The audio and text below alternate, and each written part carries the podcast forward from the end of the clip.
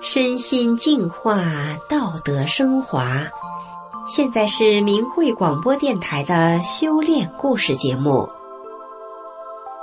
听众朋友您好，我是德明，今天和您分享的故事是芝加哥政府精算师的好奇心改写了他的人生。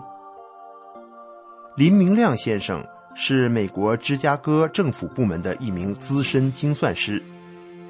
他每天坐着地铁进城上班，再从地铁口走到他工作的联邦政府办公大楼，这就是他每天的上班路线。然而，就在这日复一日不变的街道上，林明亮却慢慢注意到了一件不寻常的事情。终于有一天，他的好奇心驱使他想要上前问个明白。让我们一起来听一听。林先生的好奇心是如何改写了他的人生？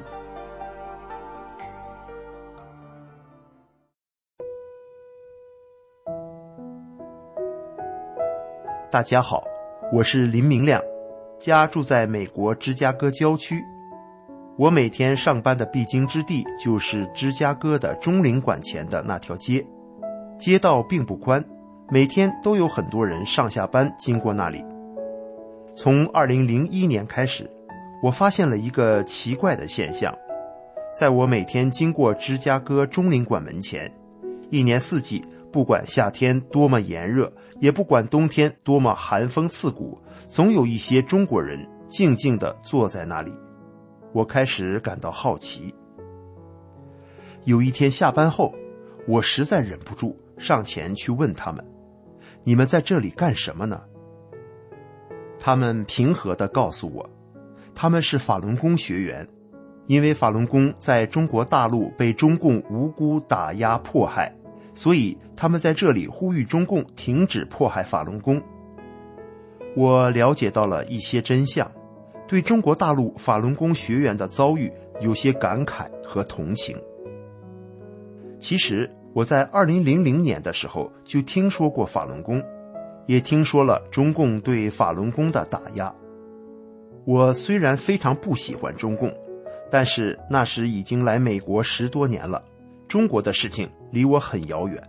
我觉得我关心又有什么用呢？中共今天打压这个，明天打压那个。我不喜欢中共，但也没有办法。我无权无势，感到爱莫能助。同时，在那里静坐的法轮功学员也告诉我。法轮功是一种气功，是可以强身、祛病、健身的。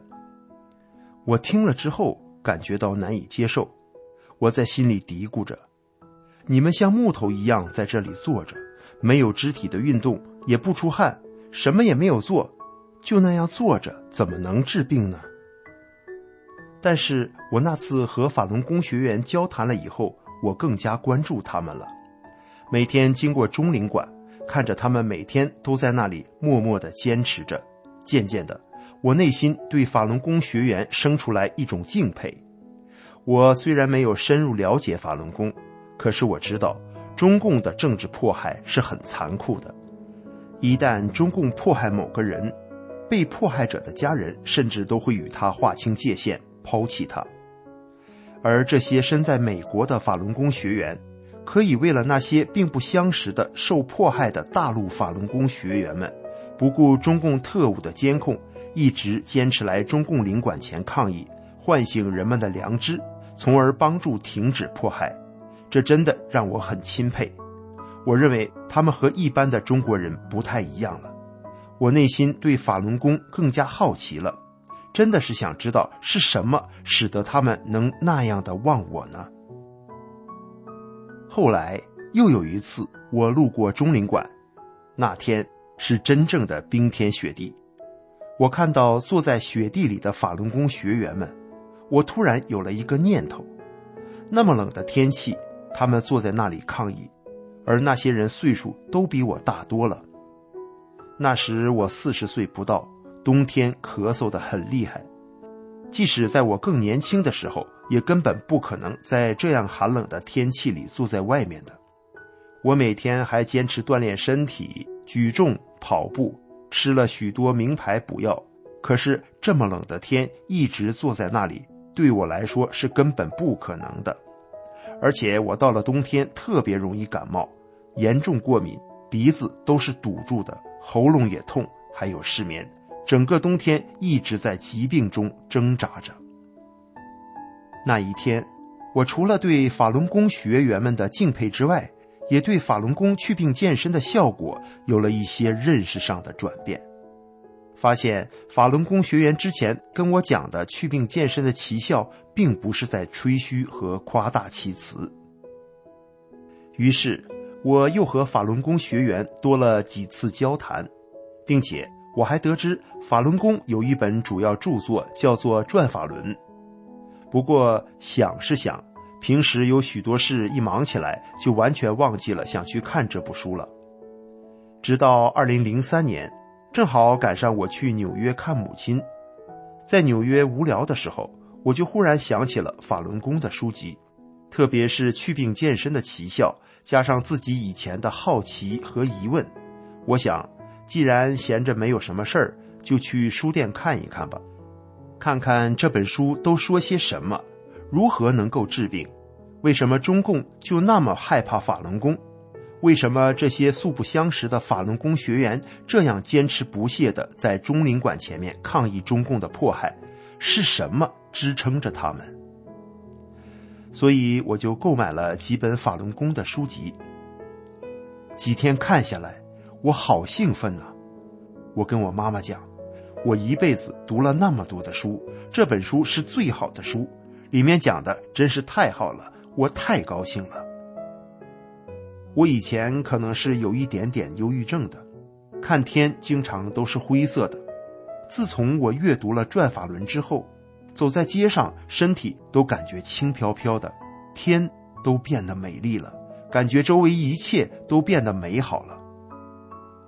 我那时还不知道有教功录像，我只是跟着书上讲解的动作练。动作都不一定标准，但是我练第二套功法的时候，就感觉法轮在手臂里转得飞快，呼呼作响，浑身发热出汗，感觉特别好。我告诉太太，这个功法真是太奇妙了。还有就是，因为我以前失眠很厉害，基本上起床后都是昏昏沉沉的，每天都感觉疲惫不堪。在我第一次照着书上的动作练功后，那天我好像一下子就入睡了。第二天早上，我的大脑神奇般的放松舒服，就是完全休息好了的感觉，从来没有睡得这么好。从此，我的失眠就不翼而飞了。我曾经去过加州的优胜美地公园度假，在山顶。看到过极为美丽、平静，好似仙境的蓝色湖面。